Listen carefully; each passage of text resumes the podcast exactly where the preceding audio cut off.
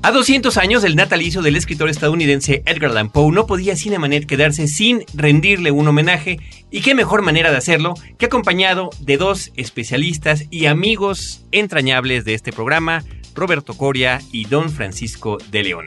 Bienvenidos a Cinemanet. El cine se ve, pero también se escucha. Se vive, se percibe, se comparte. Cinemanet comienza. Carlos del Río y Roberto Ortiz en cabina.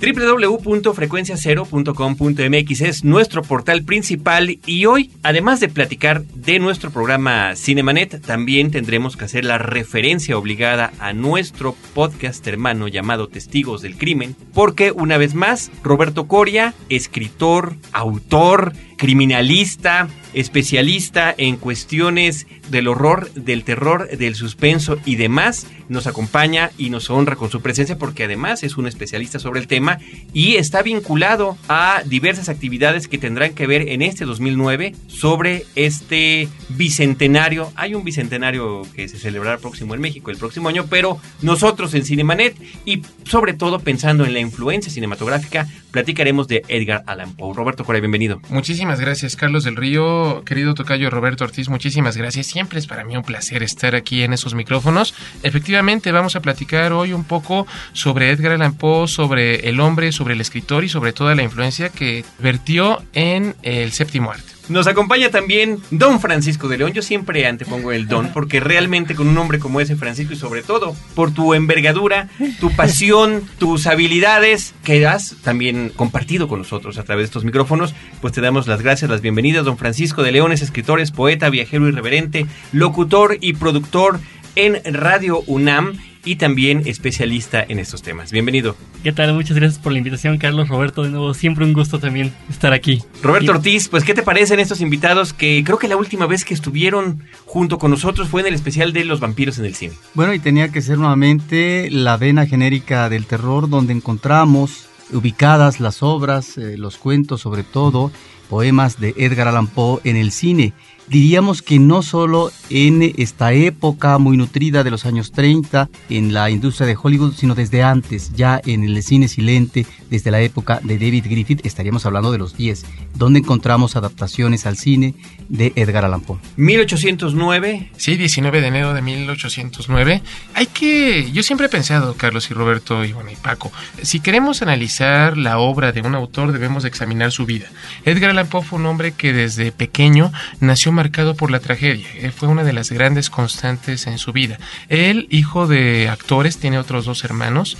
Eh, su padre... Su padre, itinerantes. Itinerantes, sí, porque trabajaban en, en, una compañía que se movía de ciudad en ciudad en, en, el Estados Unidos de esa época. Hay que contextualizarlo. Por ejemplo, mi maestro de literatura fantástica, Ricardo Bernal, siempre pensaba en la Norteamérica de Edgar Allan Poe como la Norteamérica de la película Tombstone, aquella donde Kurt Russell interpreta a Wyatt Earp en el, el famoso caso del, del corral OK y demás. Como de western. Como, como más o menos. Eh, eh, decía Borges que Poe era un espíritu sensible que nació en una época que no le correspondía. Y efectivamente, Poe es hijo de actores humildes, de extracción muy pobre. Él eh, es abandonado por, por su padre a muy temprana edad, criado de manera pues bastante precaria por su madre natural, Elisa Poe.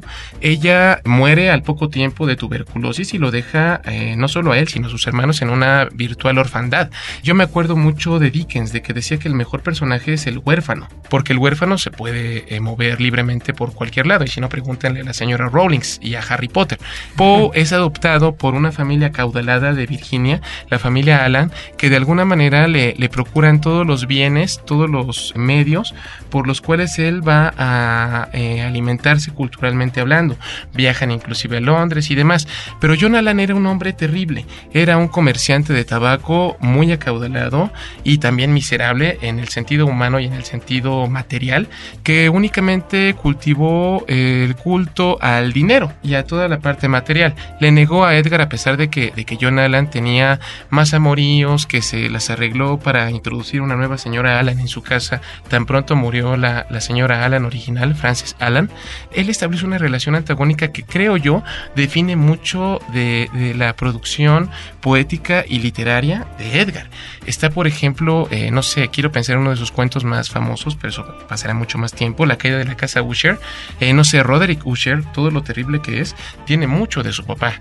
Vaya, podríamos seguir durante horas y horas hablando de la biografía de Poe. Él se casa con su pequeña prima Virginia, le lleva el doble de edad. De hecho, se tiene que casar dos veces, falsifican los certificados de matrimonio por la breve edad de la, de la pequeña Era una adolescente, Era ¿no? una Como niña. 15 años. Niña, de hecho. Niña de 13 años. 13. Mm. Hay, hay un poco de pedofilia alrededor, pero no, él, él siempre la vio con ojos fascinados.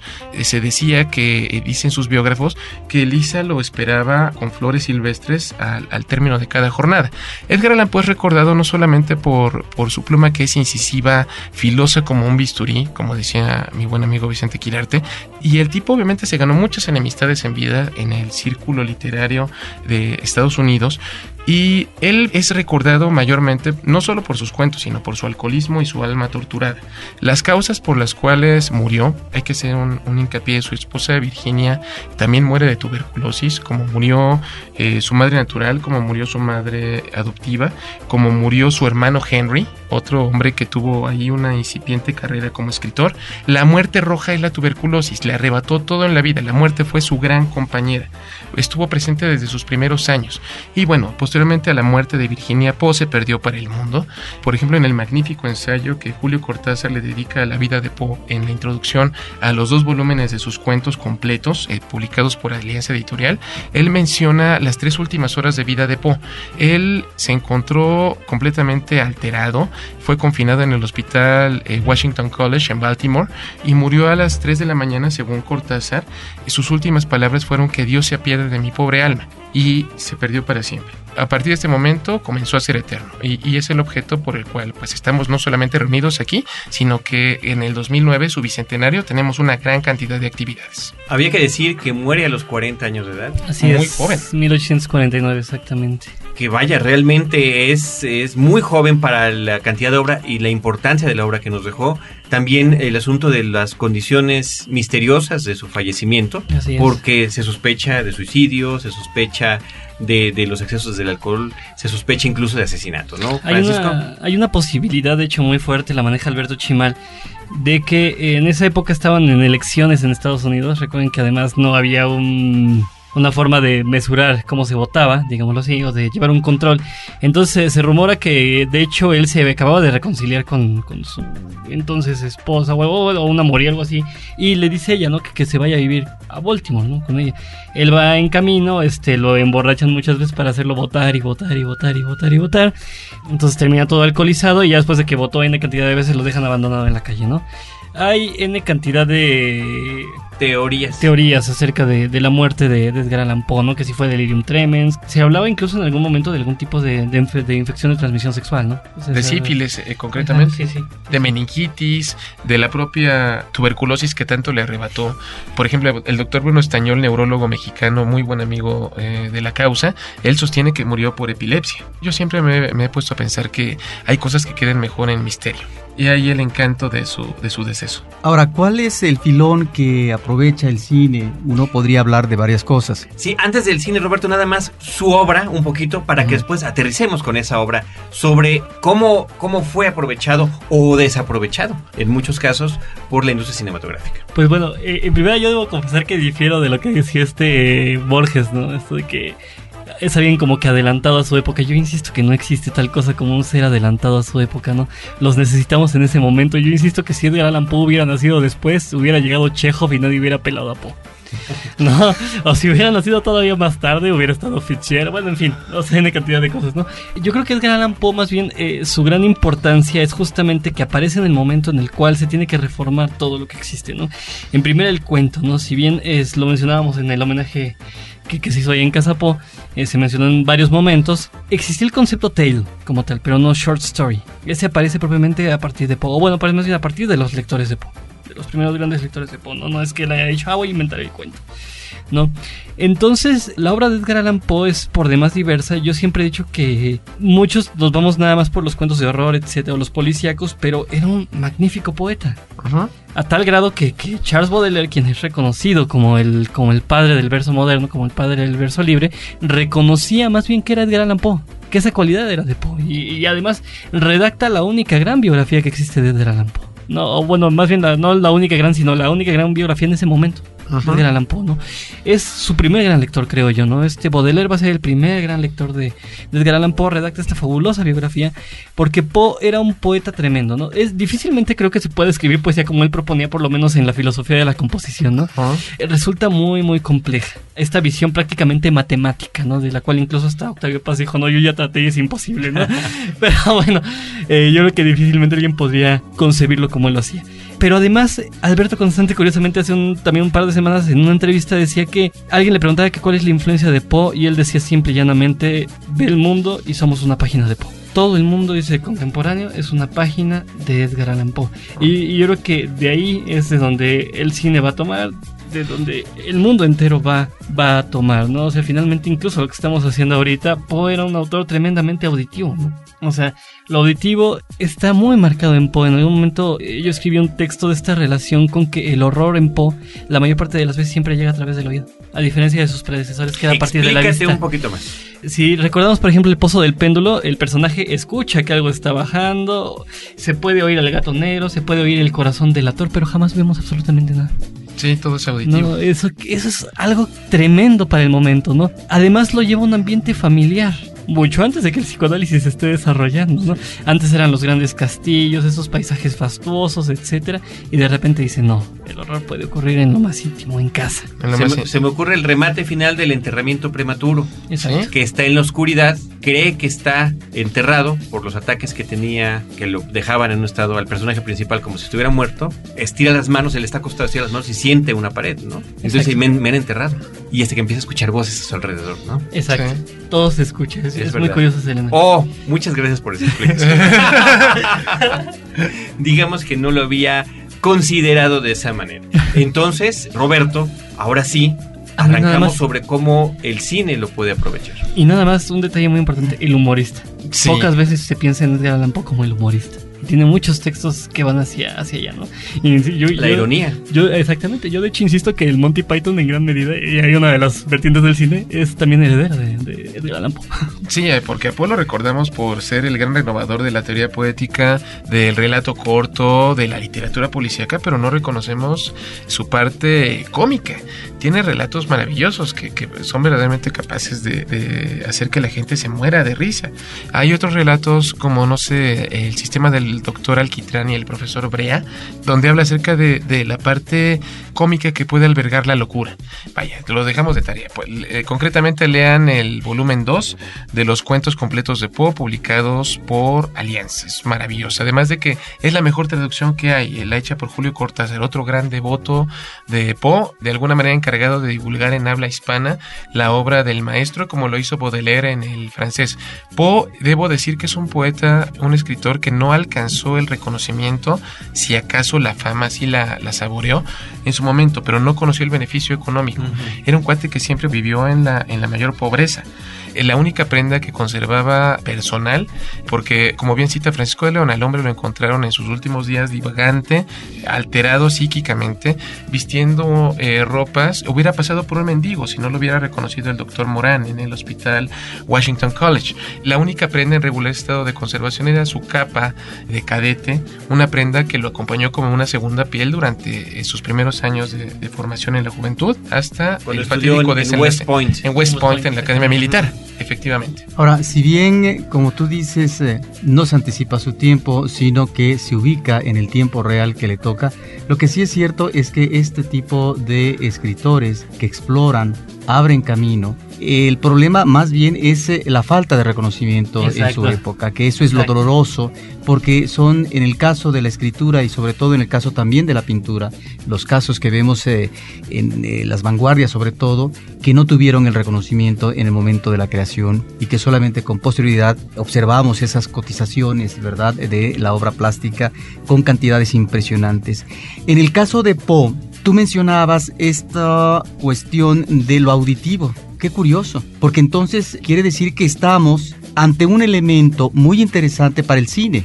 Es decir, cómo el sonido nos va a dar los elementos necesarios en términos de creación de una atmósfera. En principio para el cine silente, en términos de la sugerencia del sonido, de la música, etcétera, que es ahí, en el caso de la culminación de eh, la obra de arte del sonido, es cuando efectivamente logra sugerir todo esto que lo vamos a tener de manera inmediata, cronológicamente hablando, con el cine sonoro. El problema que yo veo en el caso del cine es que encuentran lo más inmediato en términos de identificación temática con respecto a un manejo explícito del terror. Es casi siempre la visita que hace el cine a la obra de Poe y es ahí donde creo que a veces equivoca el camino porque es el terror que muchas veces en el cine, en la adaptación libre, se de alguna manera hermana con el mundo de lo sobrenatural y no propiamente con la de la psicología de los personajes y de una situación específica que puede crear un clima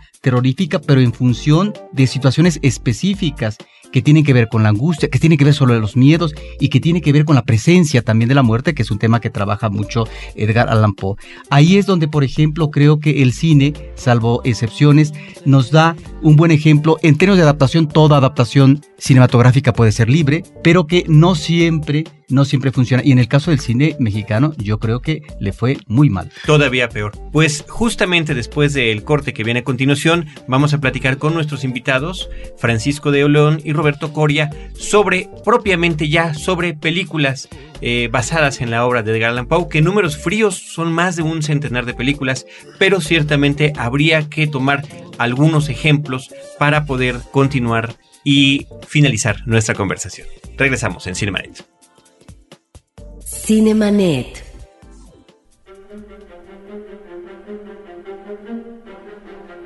El querido héroe rojo regresa a la pantalla grande acompañado nuevamente de Abe Sapien y Liz Sherman. Hellboy 2, El Ejército Dorado.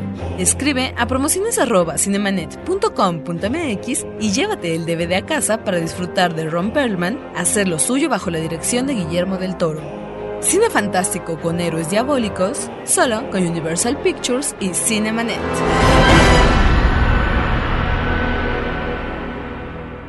Ahora, diseñar y hospedar su página web será cosa de niños. En tan solo cinco pasos, hágalo usted mismo sin ser un experto en Internet. Ingrese a suempresa.com y active ahora mismo su plan. Suempresa.com, líder de web hosting en México porque nuestros oídos están hambrientos de música auténtica. Rebelión, un podcast de frecuencia cero contra la música de plástico. www.frecuenciacero.com.mx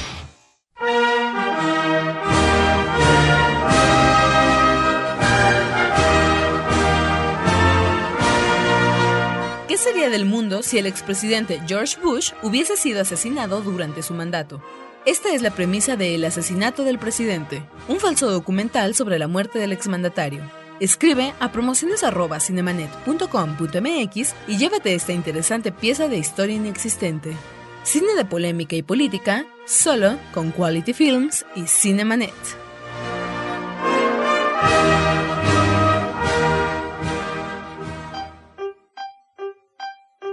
Cinemanet.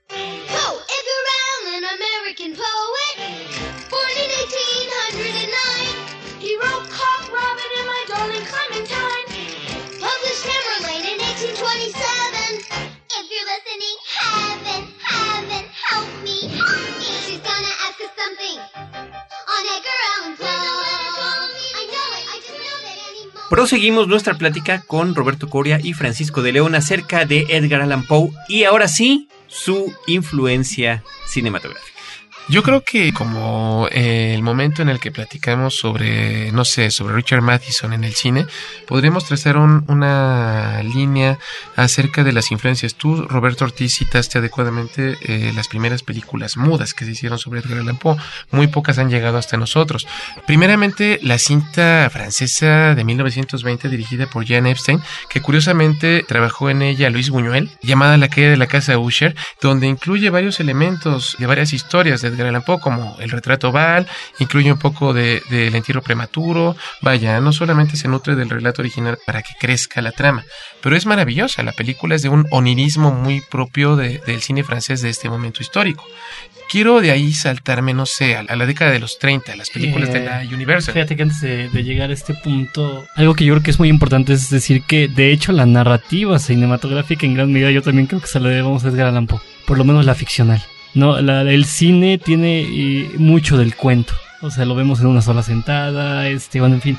O sea, tiene mucho de estas cuestiones que Edgar Allan Poe planteó para, para el cuento, ¿no? Entonces, la, la narrativa misma, este, cinematográfica, más allá de las adaptaciones de Edgar Allan Poe, también está mucho en deuda con el- por lo menos la, la narrativa clásica del cine, ¿no? Está, esta historia, este desarrollo de una historia está totalmente en deuda con, con Edgar Allan Poe, ¿no? Entonces yo creo que desde ahí empieza, e incluso, digo, lo podemos ver como hasta la teoría del cine en gran medida surge del cuento, y que de hecho el tráiler cinematográfico podríamos decir que ahora es una especie de minificción, ¿no? Ya no nada más es decir vayan a ver tal película, ¿no? Sino que el tráiler por sí mismo representa una estructura narrativa. te cuenta la historia. Y fíjate que en ese sentido yo creo también que Edgar Allan Poe es un autor que funciona mejor en cortometraje que en largometraje. Han sido muy penosas las eh, adaptaciones que se han hecho de su obra, emblemáticas por los actores que han participado en ellas. Por ejemplo, me voy a la década de los 30, con todas las películas que produjo la Universal. Concretamente, no sé, quiero pensar en Los Crímenes de la calle Morgue, una adaptación bastante libre donde el personaje de Auguste Dupin, el padre de los detectives, se diluye completamente y queda al servicio del lucimiento de un maravilloso Bela Lugosi como el Doctor Miracle, el gran artífice de todo este mal relacionado con un simio y los asesinatos que comete en París. No sé, está la versión del Gato Negro, Negro. con Bela Lugosi y Boris Karloff, que tiene basado en Poe únicamente el título, pero que nuevamente eh, eh, hago el hincapié, es maravillosa por ver a Boris Karloff y a Bela Lugosi Y juntos. jugando ajedrez, ¿no? Sí, es maravilloso. Me, me recuerda la secuencia de Hombres X de Magneto y, y Charles Javier jugando ajedrez. Es grandioso. Podríamos llegar a la década de los 60, me estoy adelantando, pero lo exige la cronología, con las cintas de Roger Corman. Ahora, antes de los 60, tú mencionaste el doble asesinato de la calle Morgue. Yo solamente quisiera mencionar, esta es una cinta de 1932 de Robert Sí. Florey.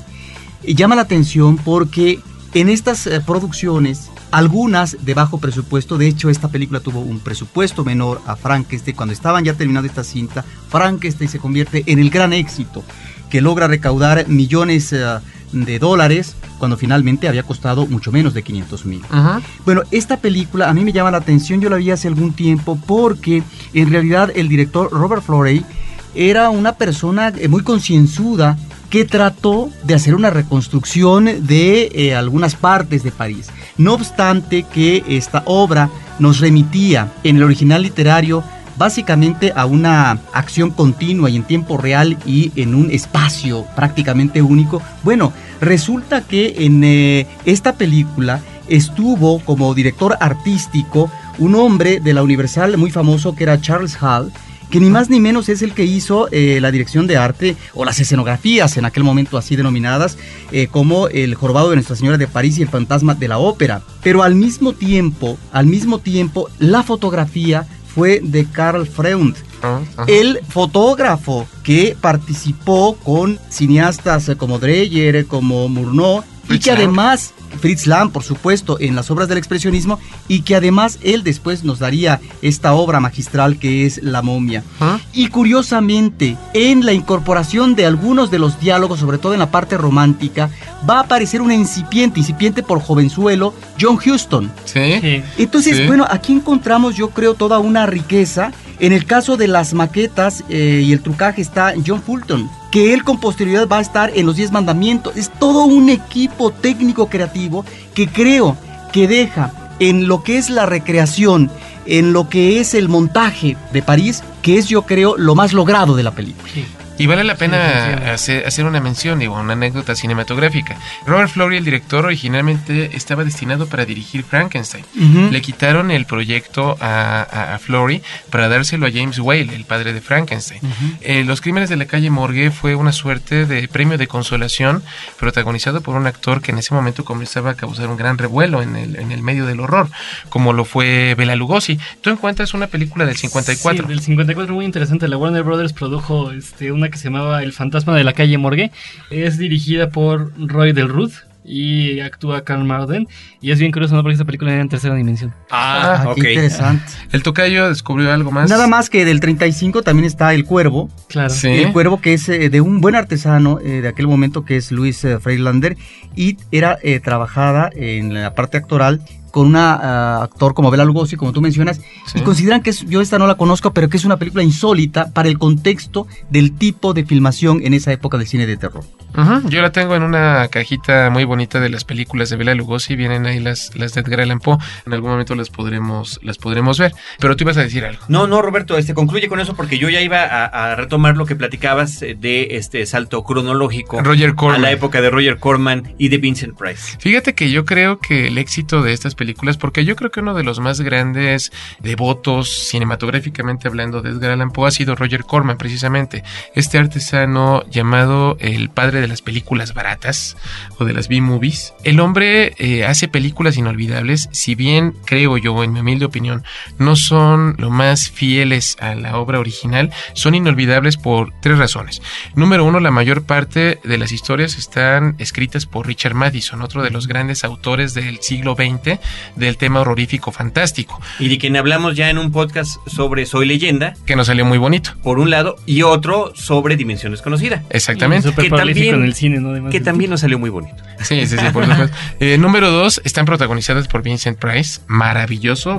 es, estupendo escuchar a Vincent Price recitando El Cuervo. Y número tres, porque Roger Corman las, las maneja las historias con muchísimo respeto. No, y además un repartazo, no nada más Vincent Price, ¿no? Hay otras donde está Peter Lorre, está este Basil Radbone. O sea, tiene. tiene Bárbara Steele, por ejemplo, aparece en algunas, en El Entierro Prematuro, en El Pozo y el Péndulo, perdón. Eh, pero sí tiene repartos maravillosos. En este caso, en la comedia de terrores, logran confluir eh, varios de estos actores También icónicos. Está Boris, de hecho, ¿no? Boris Karloff, está Peter Lorre, está Peter Cushing.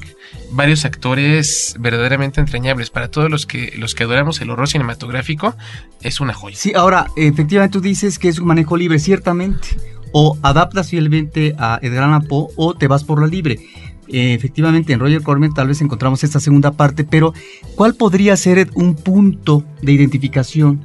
Yo no sé eh, si están ustedes de acuerdo con eh, la galería de personajes que nos muestra Corman. Son personajes que tienen un gran temor a esta frontera, a arribar a la frontera de la muerte. Tienen un gran miedo si constantemente eh, se ven amenazados y los espacios físicos de alguna manera lo están denotando.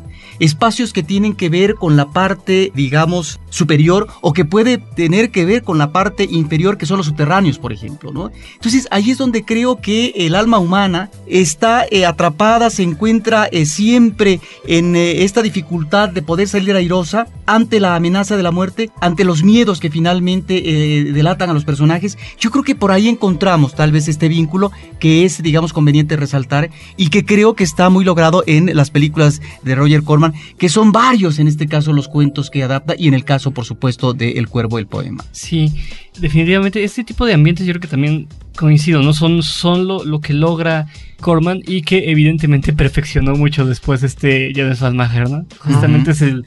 Eh, yo creo que, que él es el punto más alto en las adaptaciones de, Edgar Allan Poe, ¿no? Y justamente toda esta visión, eh, siempre se ha hablado mucho, ¿no? Efectivamente, ¿no? De que las mujeres en Poe siempre están o muertas o al borde de la muerte, ¿no? Está, pero no se habla igualmente de los espacios en Poe. Las cosas también siempre se están cayendo, ¿no? La casa de Usher, todos los escenarios del gato negro, eh, bueno, la propia casa donde está el, personaje del corazón de la tola, hasta está viejo, vaya. siempre también son ambientes que se están este, destruyendo, ¿no? O sea, que, que están a punto de extinguirse. Eh, y yo creo que esta visión justamente que, proyectaba en un momento Corman, quien la llevó a su máxima expresión en cine, es Van Maher, ¿no? Tal vez por esta visión de, de todavía una Checoslovaquia comunista, etcétera, esta idea de que casi todos vivían en sótanos, etcétera, se prestó muy bien ¿no? para que, que el director checo pudiera llevar la obra de Poe. Te suplico, Francisco, que nos des algunos de los títulos de estas películas. Y justamente, como decía Roberto, ¿no? Él ha trabajado más como corto- cortometraje. Tiene, eh, mis favoritos son dos, en particular de los que ha adaptado, que son La caída de la casa de Usher, que es muy interesante porque además toda la narración la hacen los muebles de la casa de Usher, no hay personajes. Eso es muy interesante. Y en segundo lugar, uno que se llama El Pozo y el Péndulo y la Esperanza. Lo que hace aquí Villier, eh, perdón, este Van Mayer, es juntar El Pozo y el Péndulo de, de Edgar Allan Poe con el cuento de Villiers de Lille-Adam. Ah, que además es un cuento moderno padrísimo, ¿no? Es uno de los, de los grandes, grandes cuentos de la tradición que, que sigue justamente Edgar Allan Poe. Fusiona estos dos relatos. Además, me parece que Svan Mayer es muy hábil en el sentido de lo que platicaba hace un momento del auditivo. Eh, siempre en sus películas, si alguien ha visto, por ejemplo, si recordamos Los Conspiradores del Placer o su versión de Alicia, hay sonidos muy raros, muy corporales, eh, como de fluidos, hay unas cosas ahí rarísimas. Y esos mismos elementos son los que utiliza para generar horror en, su espectador a la hora de estar narrando eh, o, o adaptando las obras de, de Edgar Allan Poe. Y regresamos a ese punto que tocabas al inicio de nuestra conversación, donde el audio es absolutamente importante tanto para los textos como para las imágenes en movimiento. Exactamente, e- es, es fundamental. E insisto, y Svan Mayer lo, lo, lo logra muy bien, ¿no? Tiene otras no adaptaciones oficialmente de, de este de Allan Poe, pero que tienen mucho que ver con el asunto, ¿no? Que se desarrollan en sótanos. Hay uno que, que ahorita se me fue el nombre, lamentablemente me agarró el Alzheimer ahorita, pero que es una niña que este, se le caen las papas y las tiene que perseguir hacia un sótano. Y la escena es padrísima, ¿no? Porque ella va entrando de cuarto en cuarto y cada cuarto representa una escena por demás siniestra, ¿no? Y cada cuarto representa una escena muy bien imaginada en, en hace un momento por, por Edgar Allan Poe, ¿no? Podemos estar viendo ahí cosas que, que vemos en relatos de, de Edgar Allan Poe.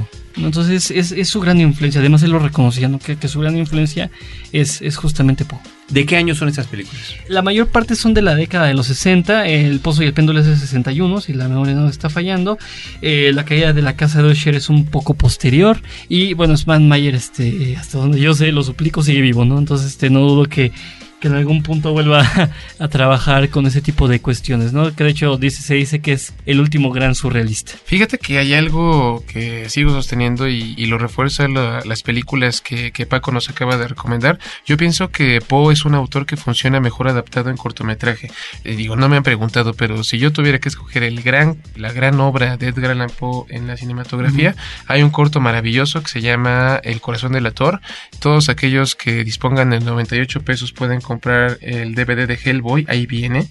Es un corto animado narrado por James Mason, maravilloso de 1953, donde presenta la historia de este hombre que creía, como todos nosotros, estar cuerdo. Y es maravilloso el, el- el resultado. De hecho, lo presentamos en, en una de las actividades que, que organizamos en la Casa Po y que Francisco de León nos dio una, una muy in- interesante disertación sobre Ted Parmilly, eh, su artífice, un hombre que dirigió algunos trabajos de Mr. Magoo, que hizo varias animaciones para la Hanna-Barbera. Una pieza bastante interesante y diría yo, en mi humilde opinión, que creo que es el mejor trabajo de Poe que he visto en la pantalla. Ahora, también habría que re- eh, recordar en el plan de la narración ah, breve en el cine, una película de los años 60, de 1968, que se llama Historias Extraordinarias. claro. Eh, En donde encontramos nosotros a cineastas como Roger Badam, a Louis Malle, Louis Malle. pero ninguno tan bien instalado en eh, Toby Damit, que es la narración que hace Federico Fellini. Ujú. Ahí estamos, creo yo, ante dos eh, situaciones. Por un lado, el descenso del ser humano a los infiernos, ¿sí? Y con ello eh, el puente que se establece hacia su muerte virtual.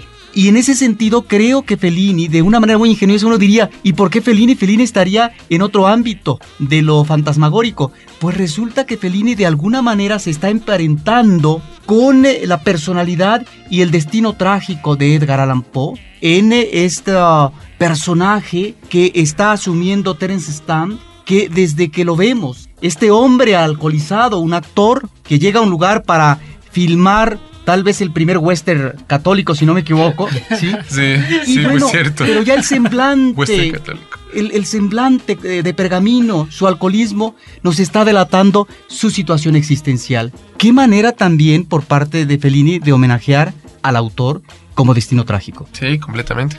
¿Qué podríamos decir, y le pregunto a nuestros invitados, sobre la influencia de Edgar Allan Poe en el cine contemporáneo? ¿Dónde lo podemos encontrar hoy en día? Toda, toda la influencia posible. Eh, decíamos hace un momento la narración, insisto, incluso la, la estructura de un trailer contemporáneo es toda un- una estructura narrativa bastante definida y que se la, esa estructura se la debemos a Poe. Yo creo que, que los que mejor lo han sabido llevar son son como... Por eso se sentía tan afín a ellos, ¿no? Los europeos. No, yo diría que es ahí donde han sabido encontrar más la beta que quiso explotar Poe, ¿no? Yo que soy súper fan de François Truffaut, encuentro muchos elementos narrativos de Edgar Allan Poe en, la obra de, Truffaut, sobre todo en los 400 golpes, por ejemplo. Eh, Más allá incluso de los temas, ¿no? Puede no relacionarse directamente con lo que Poe escribía, pero la siento muy marcada ahí, ¿no? Bueno, Bergman, sobre todo en el, en el séptimo sello, etcétera. O sea, hay mucha obra cinematográfica contemporánea que yo creo que sigue, eh, sobre todo esta estructura, esta estructura narrativa, ¿no? En cuanto ya a él, yo insisto, lo, lo mejor que yo he visto y creo que veré en mucho tiempo es Svan Mayer, definitivamente.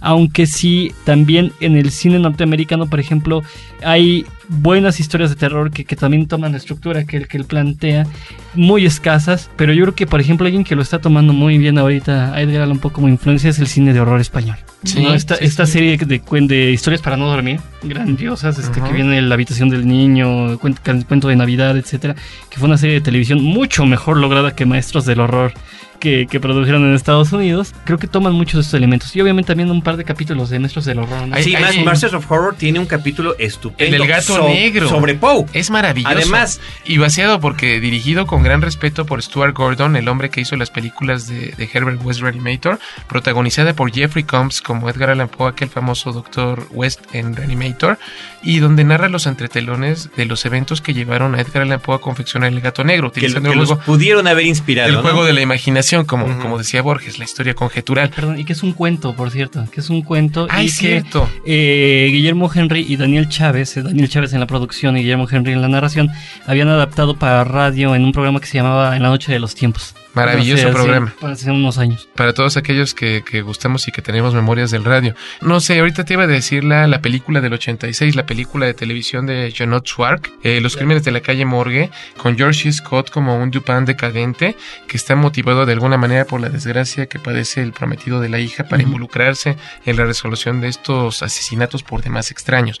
Hay muy buenos ejemplos, pero yo creo que en la cultura popular, eh, la figura de Edgar Allan Poe, como decía la revista Día 7, es tan importante o tan notoria como la de John Lennon o como la de, de, no sé, de la Madre Teresa de Calcuta. Como fenómeno, como evento cultural, Poe es, está vivo.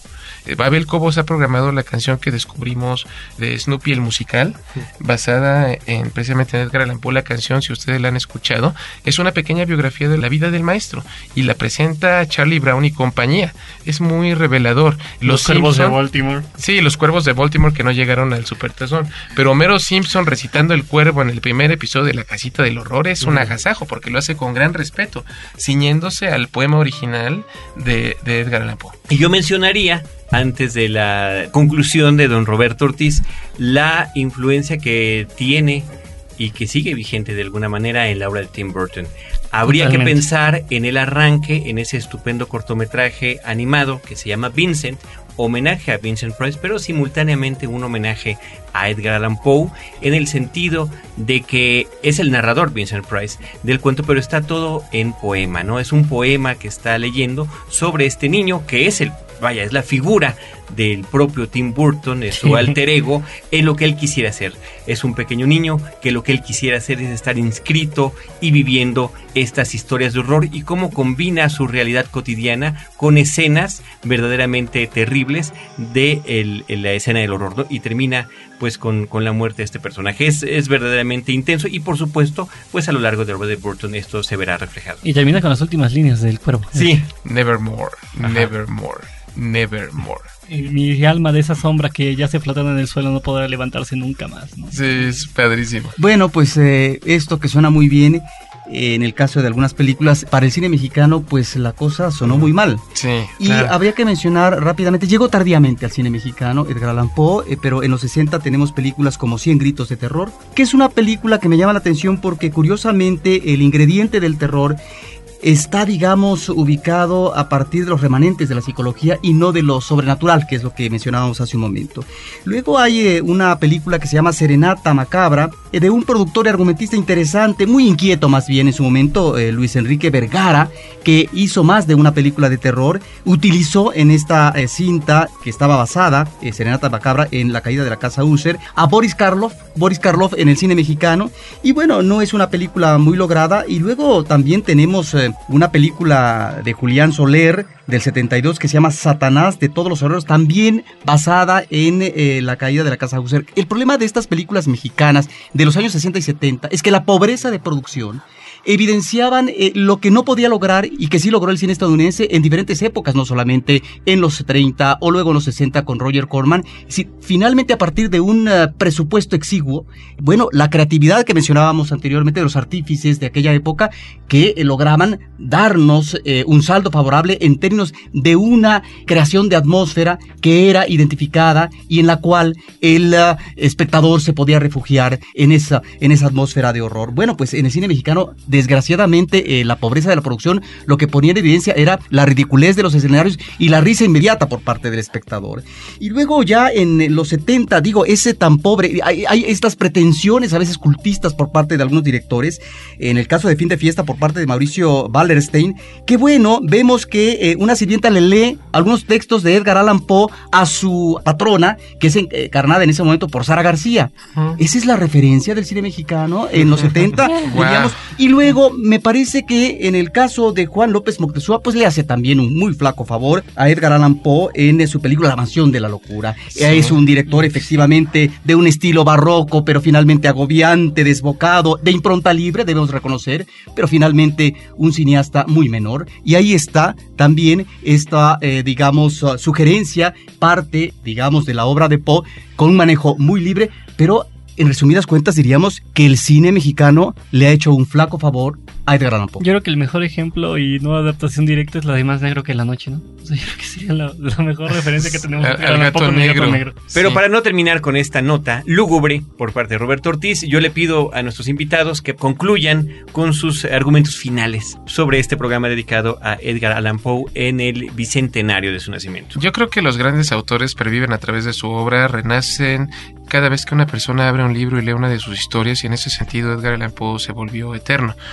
Nosotros, el grupo que represento, que se llama Cadáver Exquisito, que fundamos con Paco de León un grupo de entusiastas dedicados al estudio del horror y la fantasía en sus géneros y manifestaciones artísticas, organizamos una actividad que se llamó Nevermore, los 200 años de Edgar Allan Poe. Incluimos conferencias, mesas redondas con autores y amigos entrañables como lo son Lauro Zavala, la doctora Ana Elena González de la Facultad de Filosofía y Letras, el escritor Alberto Chimal, Hernán Lara Zavala, nuestro primer actor Guillermo Henry, nuestro amigo Eduardo Ruiz Aviñón, director de teatro, los que estamos en esta mesa.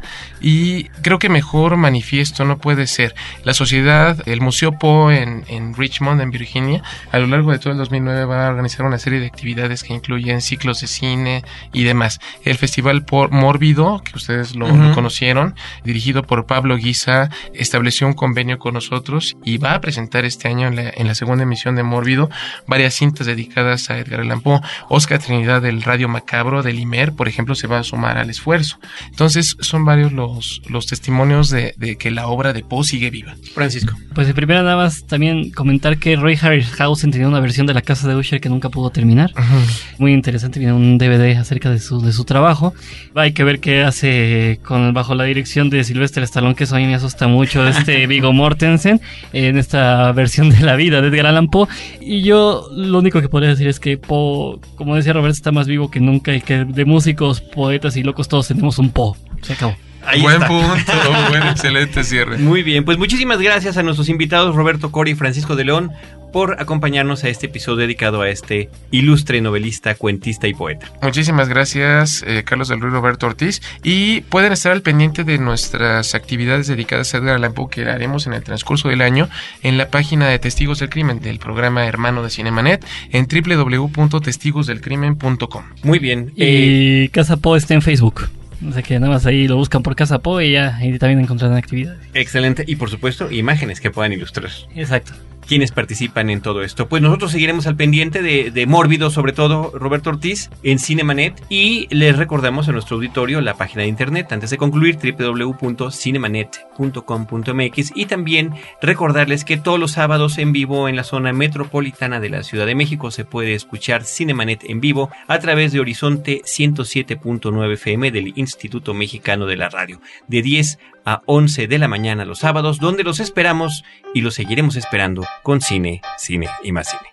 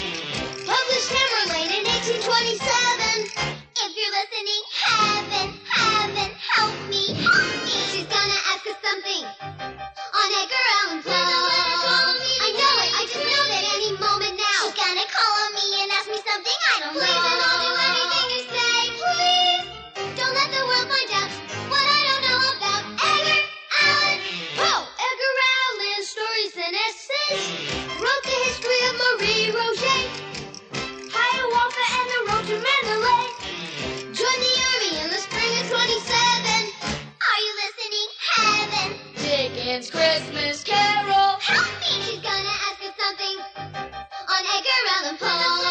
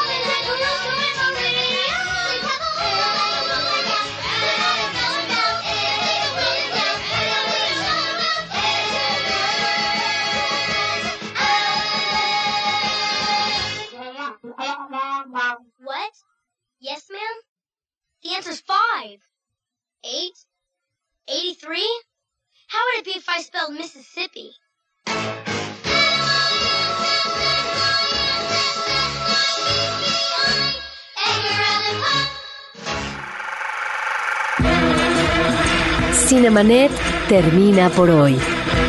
Más cine en Cinemanet. Frecuencia cero. Digital Entertainment Network.